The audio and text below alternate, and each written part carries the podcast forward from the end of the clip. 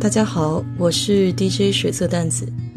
今天我想跟大家来聊一聊休斯顿两大行业之一的石油行业。我自己本人的专业呢是地质，所以跟石油这个是比较对口的。但是原来在学校学的时候，基本上都是理论地质比较多一点，跟石油相关的基本上是沉积学，而我学的是构造方面。所以进入了石油公司以后，还是要继续深造和学习，然后了解整个石油系统。我是二零一三年加入现在这个公司的，当时的原油价格还在一百美金左右。那么现在七年过去了，今天的原油价格在五十块钱，缩水了整整一半。那么油价如此低迷的时候，对整个行业的冲击力也非常的大，就每一个大的石油公司也都在想。呃，对应的出路，我想大家也都能意识到，就在今后的这个二三十年之内的话，想要油价回到一百美金是不太可能这一件事情。尤其是现在科技如此发达，然后你能看到在硅谷那些创新公司啊，比如说像谷歌，啊，像亚马逊这些公司都在利用高新的科技，然后改进工作的流程，啊，使公司更加的科技化。石油作为一个传统行业，对于这科技的发展，嗯，带入还比较迟。但是我想大家也都意识到了，我们必须要转变。如果不转变的话，将会在历史的潮流中被淹没。这革新呢，其实分为好几种方面吧。在我看来，一个是人的观念的转变，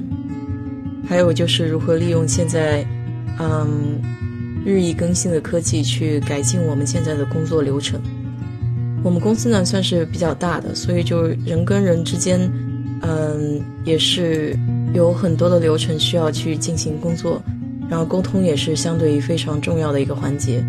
嗯，毕竟这个部门比较多了以后，想要把这个沟通都做到同一部位的话，还是一件比较困难的事情。现在呢，就是信息量增大也比较快，就比我们收集数据，嗯，数据的这个。Size 就是说它的量也是以指数级增长。我们如何能在众多的数据中提取对我们有用的这个信息，是一个至关重要的点。所以这也是为什么近几年大数据分析比较流行的一个热点吧。但实际上，如果你回头去追溯一下，就大数据统计这个概念是很早很早就有的，它并不是一个新的概念。就原始在统计中，我们就有这种。嗯，去识别数据的这个 pattern，也就是数据之间的相关联性。以前你在石油行业找工作的话，基本上就找专专业对口的，就比如说你是地质毕业啊，或者说是地球物理毕业的，或者说你是学相对的基础学科，比如说数学啊、物理啊。那么今天除了这些基础的这些学科，包括 domain knowledge，就是这些对于石油相关的啊专业知识以外。你还要更加武装自己一些其他的跟科技有关的内容，就比如说现在比较流行的 Python，一种编程语言吧。所有需要人工操作的这个步骤，如何能使它自动化，都是现在我们每一个每行每业都在追求的一个点。当然，这也是很有意思的一个点，就是我曾经跟呃我们单位的同事有讨论到这个人工智能的问题。然后我有说到，就是中国现在的话，把这个收银员取代了，然后我们有很多这种超市是无人收费的超市。那么我这个同事呢，就跟我嗯争论了一下，就是他认为本身收银员的收入就不是很高，就有没有必要用这个比较高成本的人工智能去取代一个低收入的工作岗位？其实我觉得他这样的出发点也是挺有道理的。就是说，人的价值到底是如何去体现？创造性的工作的确是可以体现人跟价人的价值，人和机器的区别。人和机器还有一个本质的区别，就在于人是有情绪的，人是有价值观这种概念的。那么，就比如说收银员这个工作，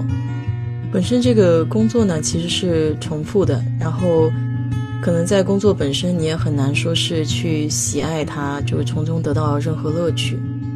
但是人可以通过工作本身，然后获取报酬，这个过程呢是一个自我价值的体现吧。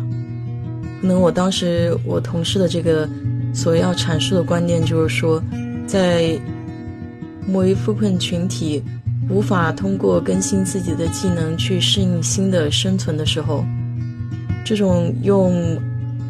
工作换取报酬的自我价值体现的过程，能够给他们带来一定的愉悦性，是机器所不能取代的吧？